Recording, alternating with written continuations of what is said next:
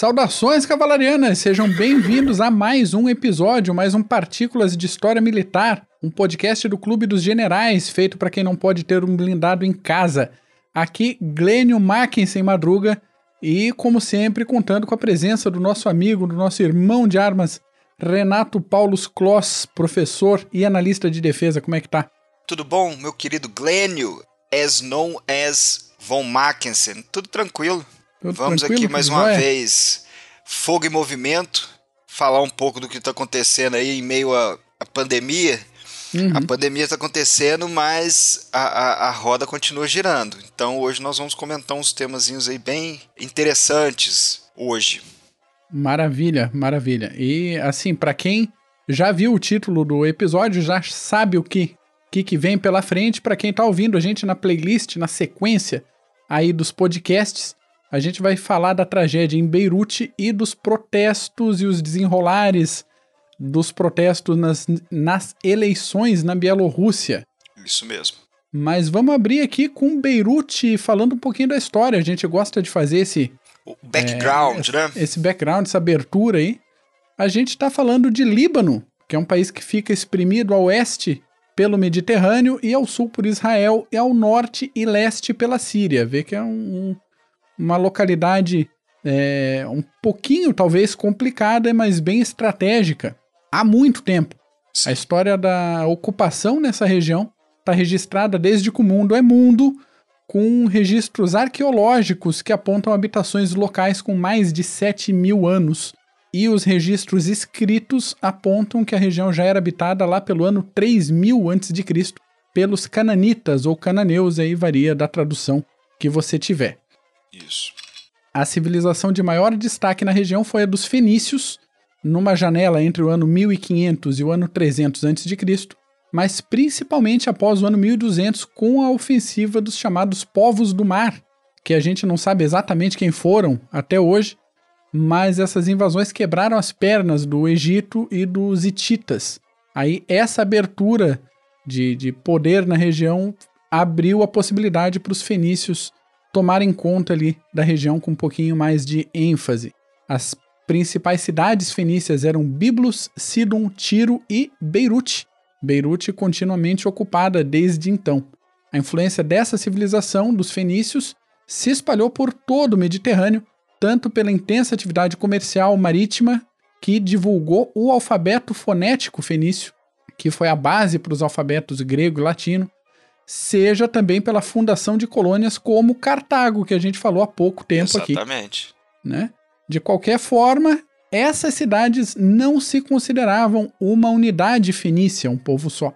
Era meio que cada um por si, mas com alguma coisa de cultura em comum. Eram cidades-estado com uma religião em comum e um idioma muito próximos, se não o mesmo idioma muito próximo entre as cidades. Disso para frente, a região foi conquistada por persas, gregos, romanos, bizantinos e otomanos. Depois da Primeira Guerra Mundial e do fim do Império Otomano, a região ficou sob mandado da França, gancho, a gente vai voltar nisso, até a independência do Líbano, do Líbano, tá, tá, tá difícil, em 1943, até porque a França tinha mais com que se preocupar em 1943, não é, é mesmo? Do que ficar tomando conta do Líbano. A situação estava feia na casa dela. Tá, tava chato, tava chato no fronte doméstico. Ainda assim, as tropas francesas só saíram de lá completamente em 1946. Vida que vai, vida que vem. O nosso Líbano independente estava prosperando, era chamado de a Suíça do Oriente, Aí veio a Guerra Civil de 1975, que durou até 1990 e que merece um podcast só para essa Guerra Civil. Sim. E de lá para cá se alternaram alguns períodos de tranquilidade com outros de atrito, tanto com Israel quanto com a Síria. E aí eu passo a bola para ti, Paulo, para fazer a conexão com o que está acontecendo de atualidades, de tragédias e do que, que pode se desenrolar a partir de agora. Bom, Mac, é, Vamos tirar o Hezbollah um pouco de cena, vamos falar primeiramente do que ocorreu é, no dia 4 de agosto. Como todos os ouvintes, aqueles que nos estão assistindo no YouTube, é, é, viram, ocorreu uma tremenda explosão no porto de Beirute.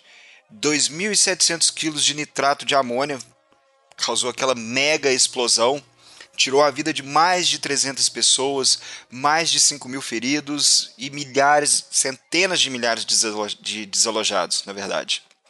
Então, como todos viram da explosão, por volta das 6 horas do horário local, ocorreu uma explosão de menor intensidade e o que se assemelhava muito, era muito parecido com a queima de fogos de artifício e depois ocorreu aquela baita explosão e que deu um abalo sísmico de 3.3 na escala Richter e até foi ouvida a explosão até mesmo no Chipre, mais de 200 km de distância. Caramba! Exatamente.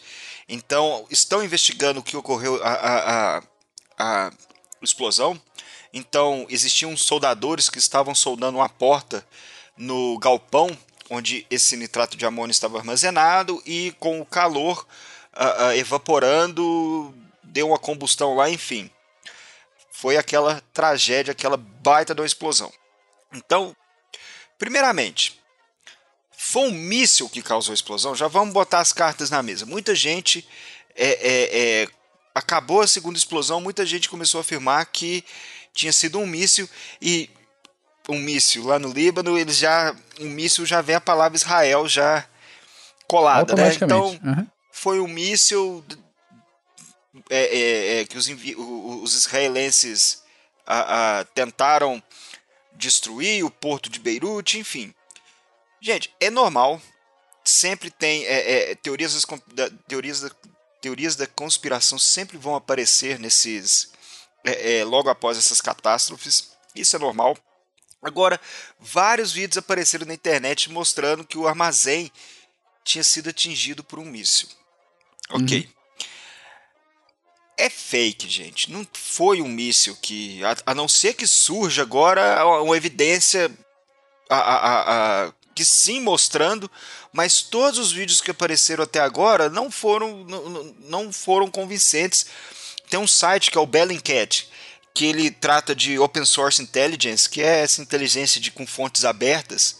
Uhum. E ele analisou todos os vídeos. Nós vamos colocar o link desse, é, é, dessa, desse artigo aí depois para mostrar que, na verdade, poxa, teve um vídeo que era um pássaro e começaram a falar que era um, que era um míssil. E na verdade era um pássaro. Outro uhum. vídeo colocaram um um míssil de desenho animado. E é, a galera é fogo, não, não perde tempo, não perde tempo. Edições baratas. Todas edições baratas. Então, até agora, não se tem a informação e, e não se tem a conclusão ou indícios concretos de que foi, na verdade, um míssil que atingiu ali o porto de Beirute. E dá para ver que a parte do galpão simplesmente se desmoronou. Agora é água, não tem nem a plataforma mais. Segunda, explosão nuclear. Teve um cara, até um cara conhecido no, no, no, no Twitter, que ele começou a falar: ó, isso é explosão nuclear. Aí, como são as coisas hoje em dia, falaram: ó, apaga isso aí que eles vão falar, você está espalhando fake news. Não é explosão nuclear, não. Mas é, a explosão não teve características básicas de uma detonação nuclear, que é aquela, hum. aquele flash de luz que cega na hora e o pulso térmico. Então, hum. essa teoria está descartada também. E foi o que nós comentamos no dia também, lembra, Mac? Pô, que explosão nuclear é. Quando, depois do podcast que nós fizemos com o Bull. Sim. Que pô, nuclear é, é de cair o cu da bunda, não tem nem como, né? É palhaçada. É que o povo, a gente até entende que, que, quem não tem muito conhecimento vê aquela nuvem de condensação. O cogumelo. O cogumelo e já associa imediatamente com negócio, mas bem longe, bem longe, gente. Passou longe, passou longe de uhum. ser uma detonação nuclear. Agora, hoje, o que está há uma investigação em curso é por que e de quem que era o nitrato de amônia que estava lá no porto armazenado. Uhum. Então, nessa parte, os olhares se voltam para 2013. Era um, quando um navio de, com tripulação russa, mas com a, é, de bandeira da Moldávia, estava levando esse nitrato de amônia, exatamente 2.700 quilos de nitrato de amônia, da Geórgia para Moçambique e precisou parar no porto de Beirute para reparos técnicos. deram o, o famoso Tomé, como nós falamos aqui em Minas Gerais, não pagaram as taxas portuárias e as autoridades libanesas acabaram apreendendo o navio e a carga. Uhum. Então nós já temos aí como que foi parar o, o, o nitrato de amônia lá no porto de Beirute. Não pagaram as taxas portuárias, então a tripulação na época pediu para o proprietário, um russo, para que pagasse as taxas para eles poderem seguir em viagem. O russo tava nem, nem aí, aí, deixou e trataram de transferir a carga de nitrato de amônia para o armazém lá no porto. E até a tripulação hoje, eles estão pedindo até hoje, aproveitando com a investigação em curso, para ver se o proprietário paguem eles, que está devendo a tripulação até hoje. Nossa. Safado! Até hoje estão devendo a tripulação e eles esperam que depois dessa tragédia, pelo menos caia um cobre lá, porque o proprietário está devendo a tripulação até hoje. Bah. Agora, por que que ficou armazenado esse tempo todo? Negligência, corrupção, ninguém sabe. É aí que entra o Hezbollah. Será que o Hezbollah preferiu?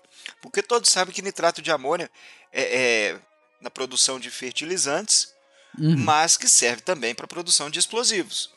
Então, o gerente do porto, o diretor da alfândega, pediram por anos para que tirassem o nitrato de amônia de lá, mas agora todo mundo quer saber por que, que não tiraram. O, a explosão derrubou o primeiro-ministro, o Hassan Diab. Então, derrubou o primeiro-ministro. Ele, na sua, quando ele se resignou, na sua resignação, ele afirmou que foi um crime a explosão e que era o resultado da corrupção endêmica e pediu a responsabilização dos culpados. Quem descobrir por que, que ficou esse tempo todo vai chegar na, nos culpados. A verdade é essa, que quem deixou esse essa carga esse tempo todo, mas a verdade é que será que vão descobrir, Mac? Acho difícil, hein? Difícil. difícil. Sete anos depois, é, não. Eu acredito que não. provável. Pouquíssimo provável. Muito pouco provável. Aí que entra o Hezbollah.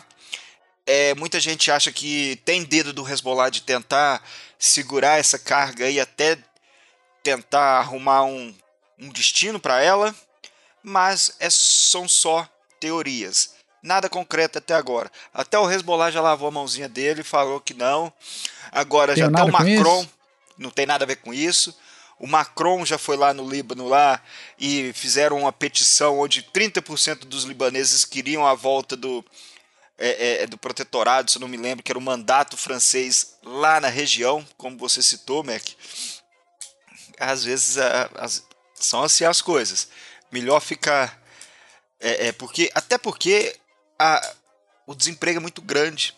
No Líbano, Sim. todos sabem que eles passam por uma recessão muito forte Junta-se a isso a pandemia, então o governo caiu, o primeiro-ministro pediu pinico. Agora nós vamos ver o desenrolar das investigações, mas o, o ele até o primeiro-ministro tinha até comentado que achava que tinha sido um míssil. Isso é porque a água estava batendo na bunda, tem que arrumar um culpado. Claro. Então claro. às vezes é melhor você jogar a culpa para outro, mas até agora não se tem nenhum é, é, é, indício, nenhum indício de que foi um, um, ataque, né? E vai acontecer a investigação, mas foi ne realmente negligência, negligência é, é, é, das autoridades do país de deixarem lá essa carga por sete anos, deixar essa carga por sete anos evaporando no calorão de Beirute. Agora que chegou os amiguinhos lá para soldar ruim, lá né? a porta. É, é, é dar mole, né? É, com certeza. Com certeza. Pois bem. Então, para o ouvinte, para aqueles que, que, estão, que estão nos assistindo, por enquanto não tem nada de teoria da conspiração, corta essa. Tem até um professor famoso aí de relações internacionais que andou soltando aí, vamos falar o nome não, que andou soltando que teria sido. aí é fria, né? Mas que teria sido um, um, um ataque, mas parece que agora ele já baixou a bola. Enfim, por enquanto, ataques Não tem nada disso, a não ser que cheguem com um, um novo vídeo aí convincente, porque até agora os vídeos que apareceram, Bellingcat já podou desde Sim. o início. Então, é, foi uma, uma baita de uma tragédia. É, numa parte rica da, da cidade de Beirute, mais de 100 mil desalojados por causa da explosão, não foi brincadeira. Sim. É, muita gente que filmou foi pro Beleléu, infelizmente, morreram. Então, muitos bombeiros que estavam tentando apagar as chamas, realmente foi uma tragédia. Em meio à pandemia, pior ainda, né? Pois é, pois é, complicado. complicado. E, e é cada vez mais difícil que quase todo dia surgem novas filmagens, imagens do momento da explosão ou do, das horas seguintes, assim, e é angustiante. Exatamente. Não dá para ter certeza de quantas mortes foi, porque quem estava perto esquece, não, não, evaporou, evaporou, virou farofa, não o, tem, não tem como eu saber. Eu vi um vídeo, eu assisti um vídeo, Mac, do a, a explosão arranca a roupa das pessoas, hum. de perto, só, corpos sem roupa, porque a explosão é tão grande que a roupa vai embora. É, é. Né? Complicado. É, Agora nós vamos trazer o outro tópico de hoje, Mac. Nós vamos começar com a Bielorrússia. Eu sei que você vai, vai trazer um, um, um, um backgroundzinho da Bielorrússia antes e nós vamos. Sim. Gente, Bielorrússia, eles pedem, eles até entraram com um pedido há, anos e anos atrás para transformar a, a, a, região em Be Belarus, não é? E muita Sim. gente chama de Belarus. Mas para nós do idioma de Camões é Bielorrússia. E vamos manter assim. vamos manter assim. Então, Bielorrússia, para situar quem está ouvindo a gente, país localizado entre a Polônia, a Rússia e a Ucrânia, com Látvia e Lituânia ao norte. Então, também outra região super estratégica e disputada desde que o mundo é mundo. A origem do nome tem várias teorias, mas nenhuma certeza literalmente significa Rússia branca, mas isso não, não quer dizer muita coisa em definitivo. Pode ser uma referência ao tipo de roupa que era usada pelos eslavos no medievo, pode ser referência à parte do território que não foi conquistada pelos tártaros e pelos mongóis. E o que, que tem a ver Rússia branca? A palavra Biel no idioma local pode significar tanto branco, a cor branca, quanto livre. Então a Rússia livre tornou-se Bielorrússia. A história da ocupação é complicada também, só para variar, porque era caminho de vários povos nômades, seminômades, toda aquela galera que passava da Europa para a Ásia passava por ali, mas os povos eslavos se agarraram mais com mais força naquela região. Ali pela Idade Média, os escandinavos passaram pela região. Lembremos da guarda Vareg lá no Império é, Bizantino, Ó, me fugiu o Império Bizantino, cara. E alguns desses escandinavos pararam por ali, se fixaram e fixaram também os povos que eram algumas tribos que eram seminômades e passaram a ser fixas. E isso, com isso, foi fundado o Rus de Kiev, que por sua vez deu origem à Rússia, Bielorrússia Rússia. e Ucrânia. Então, esses três países a gente já comentou também aqui no num CGCast, se não me falha a memória, que a origem da, da, disso tudo é disputada ainda hoje entre Ucrânia, Rússia e Bielorrússia. Qual seria o, o, a, o ponto de início desses países? Depois disso, a região foi disputada e dominada pelos poloneses, lituanos e russos, e até pelo Império Alemão durante um períodozinho de tempo aí. Conseguiram a independência em 1918 deixou de ser independente em 1919, com a Guerra Polaco-Soviética, que vai ter em breve um CGCast aqui. Sim. E independência mesmo só depois do final da União Soviética. Vou repetir porque eu sei que você gosta, você que, que ouve a gente. Só depois do final da União Soviética dissolveu. acabou. Dissolveu, desmanchou, apodreceu e da elaboração de uma Constituição Nacional. Aí, em 1994, enquanto o povo estava preocupado com a Copa do Mundo dos Estados Unidos e Ruanda estava pegando fogo com massacre, foi eleito o quase desconhecido Alexander Lukashenko, que assumiu o país no dia 20 de julho de 94 e lá está até hoje. Paulos, meu caro, Explica esse negócio do Lukashenko para nós, por favor. Pois é. Que é, como você disse, em 94, essa plastra entrou aí na, na, na, na cadeira presidencial e, e, está até hoje. Então, por que, que a Bielorrússia entrou no noticiário aí? Por que, que nós estamos trazendo essa notícia hoje para o nosso, nosso episódio? Desde sábado, milhares e milhares de pessoas protestam nas ruas, não só de Minsk, capital da Bielorrússia, mas por várias e várias é, é, cidades da Bielorrússia, porque é, houve as eleições lá e mais uma vez Alexander Lukashenko conquistou a uma esmagadora vitória. Já é, acredito que são 26 anos, quinto ou sexto termo, ver aí direitinho, uhum. mas ele conquistou mais uma vitória acachapante nas eleições da Bielorrússia. Todo mundo sabe que a eleição foi fraudada, foi eleição de fachada. Então, o cara é tão sem noção que parece que eles tinham colocado que ele venceu com 96%. Aí o povo falou, porra. Aí ele baixou para 80%. Na verdade, Lukashenko obteve. é mole. 79,7% dos votos e Svetlana Tikhanovskaya obteve 6,8% dos votos, que era a candidata de oposição. Agora vamos lá. Qual é a situação da Bielorrússia? É uma autocracia velha, que até hoje caça os opositores, manda prender os opositores. E isso hoje não tem mais vez no sistema internacional. Tem que se combater com unhas e dentes é, é, líderes como esse Alexander Lukashenko, que disse que iria tratar a população que a população que estava sofrendo com a pandemia e que aqueles pacientes que precisavam ser curados da Covid-19 seriam tratados com sauna e vodka. Inchada. E trabalho no campo. Inchada é e pilotar trator, dirigir trator. Uhum. Então, vamos lá. Em julho, uh, Vitor Babárico, que era o maior rival de Alexandre Lukashenko, foi acusado de lavagem de dinheiro. Então, é, é, foi para cadeia. Primeiro. É, e Lukashenko disse que queria mandar ele para cadeia para evitar protestos, para ah, é, é, é, manter a lei e a ordem.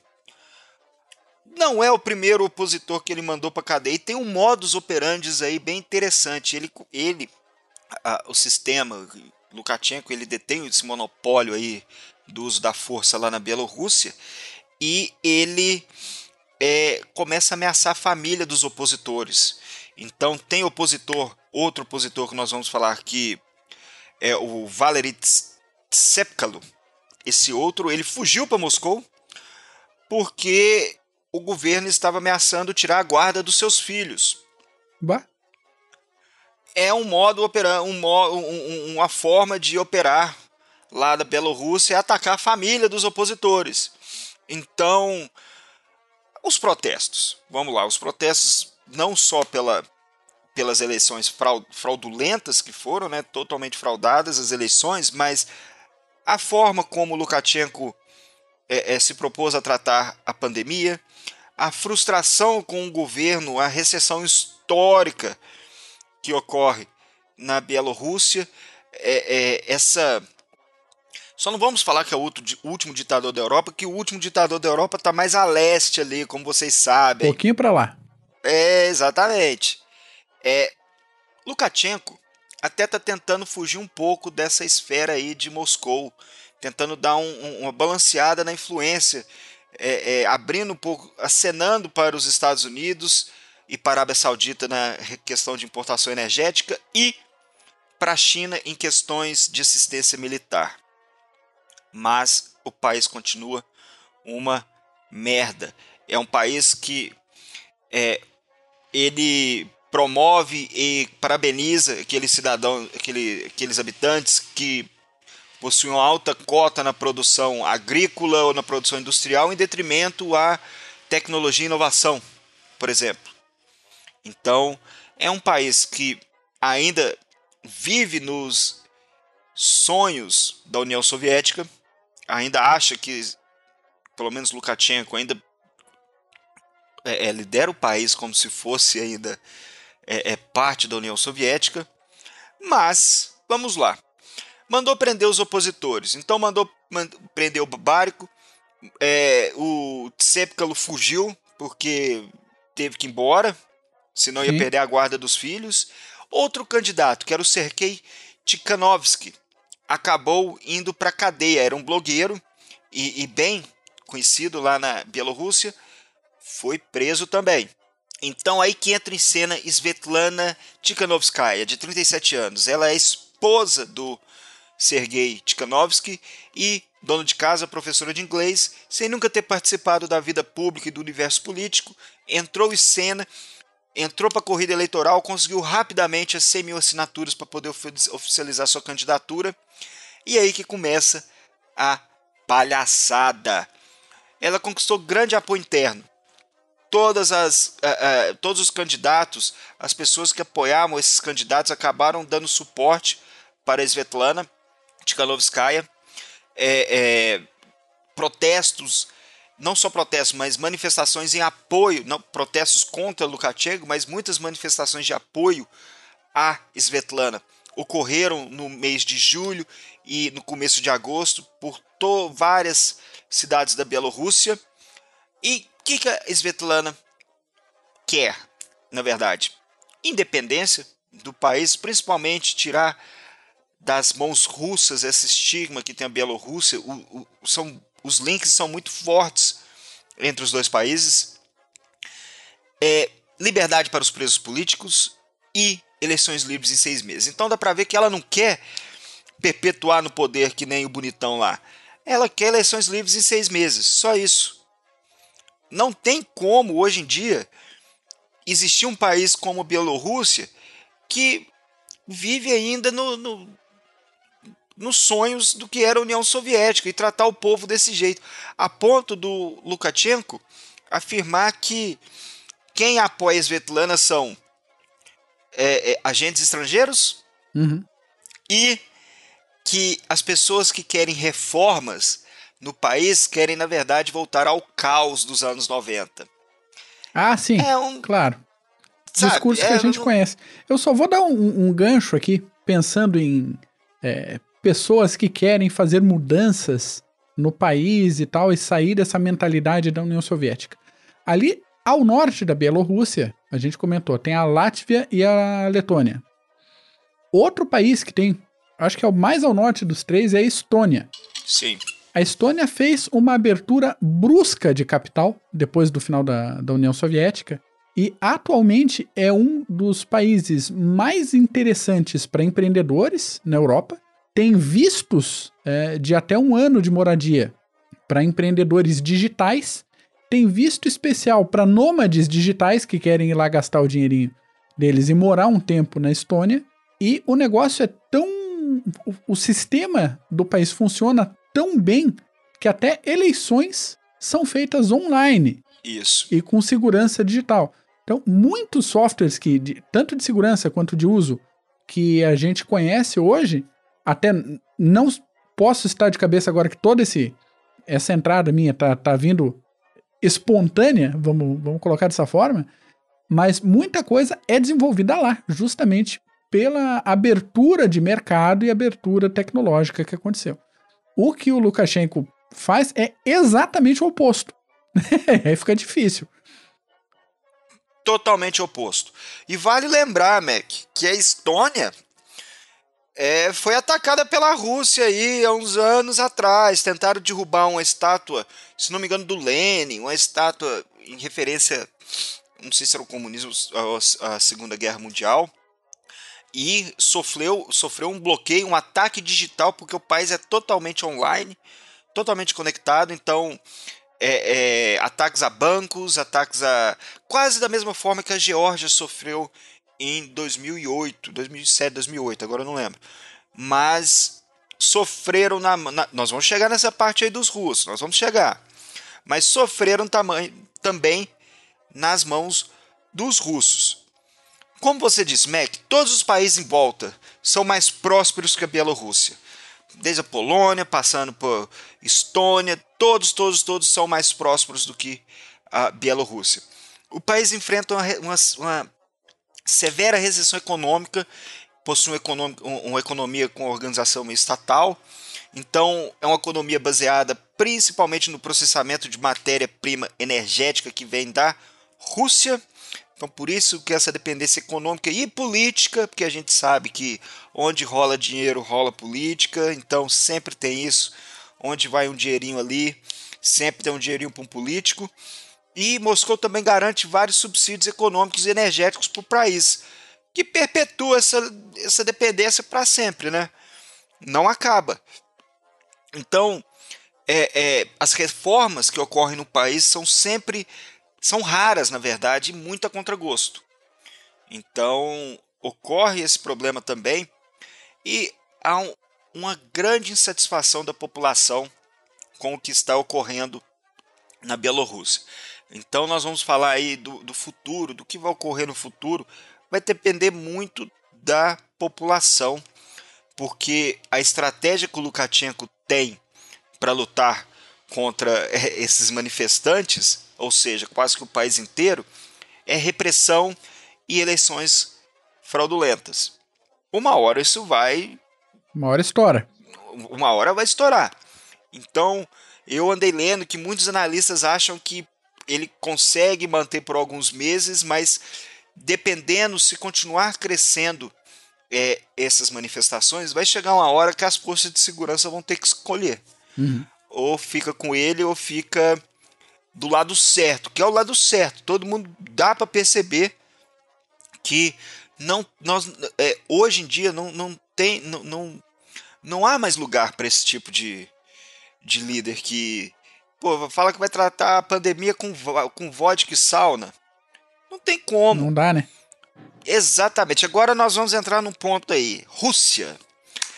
Pois bem, Lukashenko tem uma relação um pouco estremecida com Putin, principalmente nos últimos anos. Ele andou acenando aí pro, a OTAN, pro Oeste, pro Ocidente, enfim, para os Estados Unidos.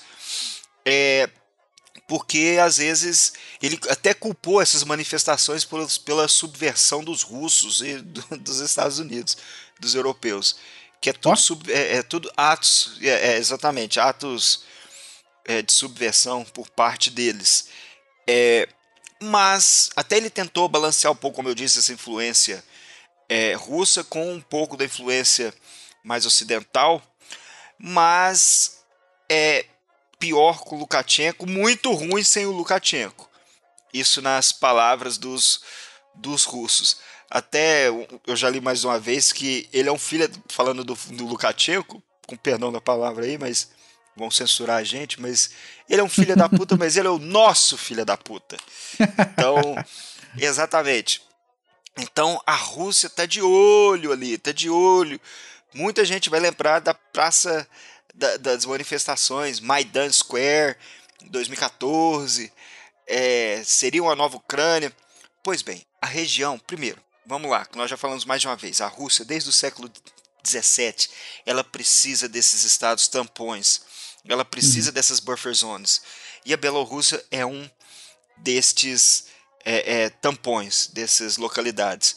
É, de todos que invadiram a Rússia, começando pelos suecos, até a, a, a Hitler, eles perderam o poder, perderam, eu falo, perderam a, a você vai perdendo gradualmente o, o, poder de ataque à medida que você vai se distanciando. E a Rússia precisa é, é, desses estados tampões porque ela derrota, ela faz esses exércitos invasores sofrerem. Aconteceu com, com os suecos, aconteceu com Napoleão, com Hitler, enfim, você acaba perdendo o ímpeto do seu ataque antes de chegar no coração da Rússia, que é Moscou. Quando chega, a Wehrmacht chega em 41 lá e aos frangalhos, apanhou, juntou, aí junta com o inverno. Então, essa é uma estratégia muito comum da Rússia. Então, a Rússia precisa dessas é, é, desses países, no caso da Bielorrússia, da Ucrânia, o Báltico é até importante, importante falar que tem a, a, o gap de Suvaik. Agora eu não lembro muito bem do nome, Mac, mas todos nós sabemos que tem Kaliningrado, que é uhum. um oblast russo, e depois temos a Bielorrússia, e depois nós temos a, Rússia de fato. Então, se caso Putin quisesse cortar a ligação terrestre com todo o Báltico, ele precisa muito da Bielorrússia, porque ele vai ali rapidinho para Kaliningrado e corta sem ter que, sem ter que é, é, ocupar Riga, por exemplo. Uhum, sem ter que uhum. ocupar Tallinn, por exemplo. Ele consegue cortar através dessa gap de Suvaik.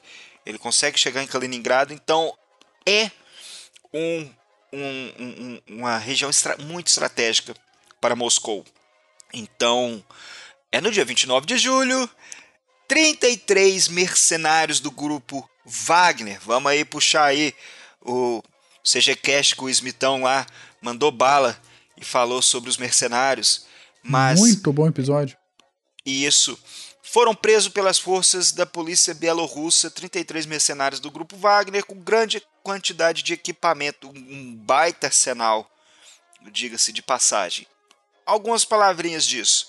Primeiro, a Rússia continua empreendendo operações secretas e está disposta a influenciar diretamente na situação, na situação de países dentro da sua esfera de influência. Primeira coisa. Então, ainda continua com essas covert operations que a gente chama aí, dessas operações secretas, é, para tentar dinamitar, às vezes, um candidato ou tentar mudar o rumo dos acontecimentos. Segundo, eles estão bem antenados com o desenvolvimento da, das eleições e tudo que está acontecendo na Bielorrússia. Então, desde a metade de julho já tinha mercenários do grupo Wagner lá, para não falar soldado russo, enfim. Sim, sim. Né? Mas já desde a metade, se não antes, já tinham mercenários russos com o objetivo de influenciar. Outro ponto também, é, isso mostra que Putin não confia em Lukashenko. Então ele já tem alguma galerinha lá para tentar mudar um pouco a situação. Porque já na Ucrânia mais ao sul ele já chegou nas vias de fato, a verdade é essa. Então, agora a questão, Mac, e pro, pro ouvinte, para aqueles que estão nos assistindo, é como que Lukashenko irá se portar a longo prazo. Todo mundo sabe que as eleições são fraudadas. A Alemanha falou esses dias que há fortes indícios que houve fraude nessas eleições vai depender de até quando que ele consegue manter esse aparato de segurança e administrativo contra seus opositores e os manifestantes. Então, uma hora o caldo vai tornar. Minha avó sempre falava isso. Uma hora o caldo vai tornar. E aí eu quero ver é, mais sanções em cima do país vai ferrar ainda mais a vida dos da, a vida da população, dos habitantes. Porém, pode servir também como uma válvula de escape para o aumento das manifestações. Então, não há mais, a verdade é que não há mais, é, é, como se diz, não tem como mais Lukashenko ficar no poder. São 26 anos lá, é, é, batendo palma para quem produz batata lá, quem pilota trator, mas inovação, empreendedorismo, tecnologia está fora de cogitação no país é, to, como, como eu disse, os países, eles conseguem ver que os países em volta são todos bem prósperos, então a, o descontentamento está muito grande e é ele contra o resto da população. Toda a população já percebeu, a não ser aqueles que dependem do Lukashenko, né? Sim, Mas toda a população sim. já percebeu que não dá mais para ficar é, é, com uma pessoa como ele que vira o rosto quando se fala em reformas, porra, falar que quem quer reforma quer voltar ao caos dos anos 90, é, sabe? E vai depender muito do que a Rússia irá fazer. Será que ela vai a Rússia, se nós fôssemos se nós formos discutir aqui agora, será que a Rússia vai, vai é, é, permitir outra revolução colorida, aquelas manifestações, revoluções coloridas, bem na sua fronteira? O que está acontecendo em Khabarovsk hoje em dia? Então, estão contra o, o, o governo central russo. Então, lá no, no, no, Oriente, mas no norte, perto de Arkhangelsk, também tem outra região também que estão vários manifestantes estão protestando contra o, o, o governo central russo e as políticas que, é, que Putin acaba é, é, criando e, e, e tentando liderar frente a esses povos e tá errado. Tem muita coisa para se estão percebendo que tem muita coisa que tem que ser mudada. E se Putin vê que aqui do lado, depois de uma manifestação, conseguiram fazer uma revolução e tirar Lukashenko, como é que ele vai ver disso, o próprio rabo? Disso para passar para dentro da Rússia é um pulinho. E aquele negócio, dá para controlar pequenas manifestações. Dá para bater em meia dúzia de gente que tá protestando, não dá para bater em todo mundo. Não dá para bater em todo mundo. E é isso que é, é, é, muita gente pensa no caso da Bielorrússia. O Lukashenko detém o monopólio da força e mas vai ter uma hora que não vai, vai faltar gente. É, é. E será que a Rússia vai ajudar? Então hoje tem Khabarovsk, tem a região perto de Arkhangelsk, tem Ingushetia ali no norte do Cáucaso também que que tá dando rolo, faz ó. Que tá exatamente. E se ele vê uma revolução ali do lado, ele pode ficar puto. E Putin puto, nós sabemos o que acontece, né? É, perguntinha, seria uma nova Ucrânia? Pois bem, é, há certas mudanças aí, porque a Ucrânia, é, a Ucrânia, pelo menos naquela época em 2014, com o Yanukovych, depois fugiu Viktor Yanukovych, é, a Ucrânia o sistema de governo deles são com várias oligarquias que é, é, patrocinam os políticos. Então, até quando começou as manifestações, o prefeito de Kiev estava a favor das manifestações. E diferente da Bielorrússia, Lukashenko tem tudo ali. Uhum. Tem, ele detém o monopólio total político e de segurança. Então, outra coisa também, as manifestações na Ucrânia estavam bem mais organizadas do que as manifestações na Bielorrússia que estão ocorrendo essa semana. Então, as, orga as organizações lá na Bielorrússia são mais espontâneas do que ocorreu na Ucrânia. Então, há essas características aí. Putin conseguiu.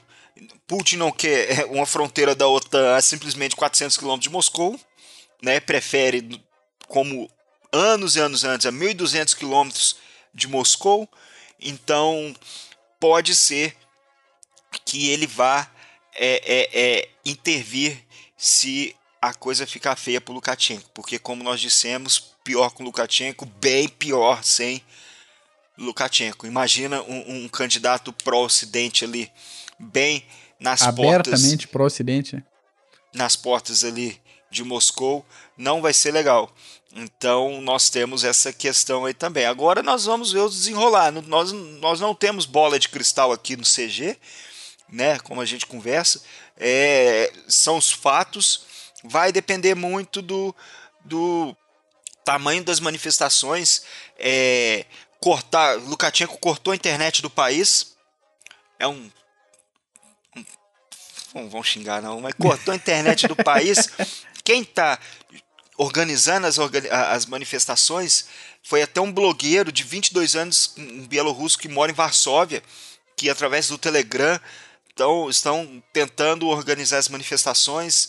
É, Svetlana precisou fugir para a Lituânia. Aí, ó. Porque.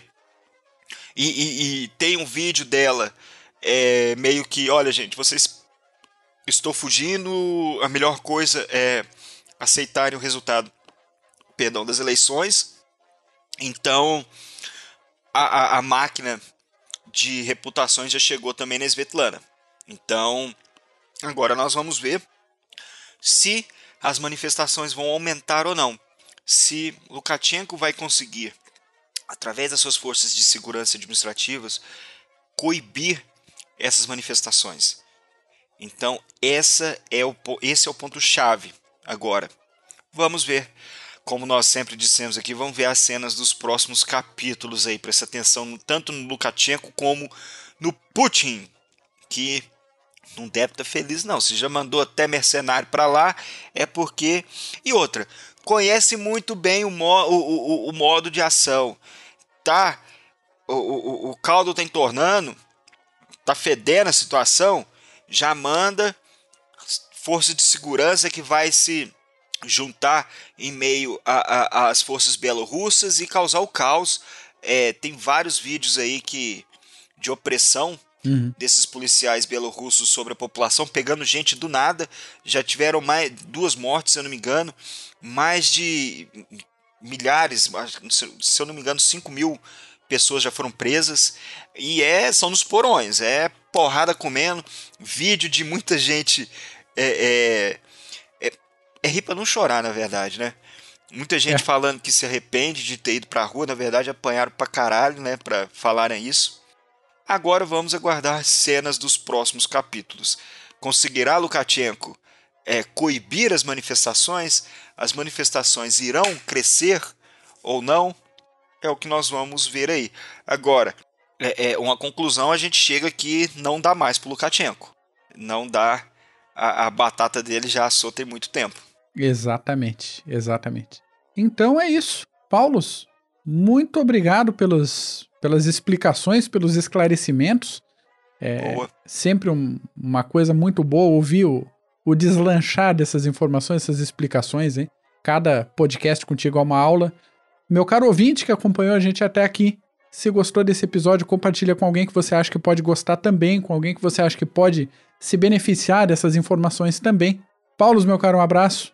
Um abraço, meu querido Mac. Até a próxima. É, vamos gravar aí. Fica tranquilo, galera. Nós vamos gravar os estados mentais dos nazistas aí. O Smith já tá com um cinto aí. Nós vamos mandar bala. Já tá pronto. Segundo aí, episódio. Isso aí, maravilha. Até semana que vem.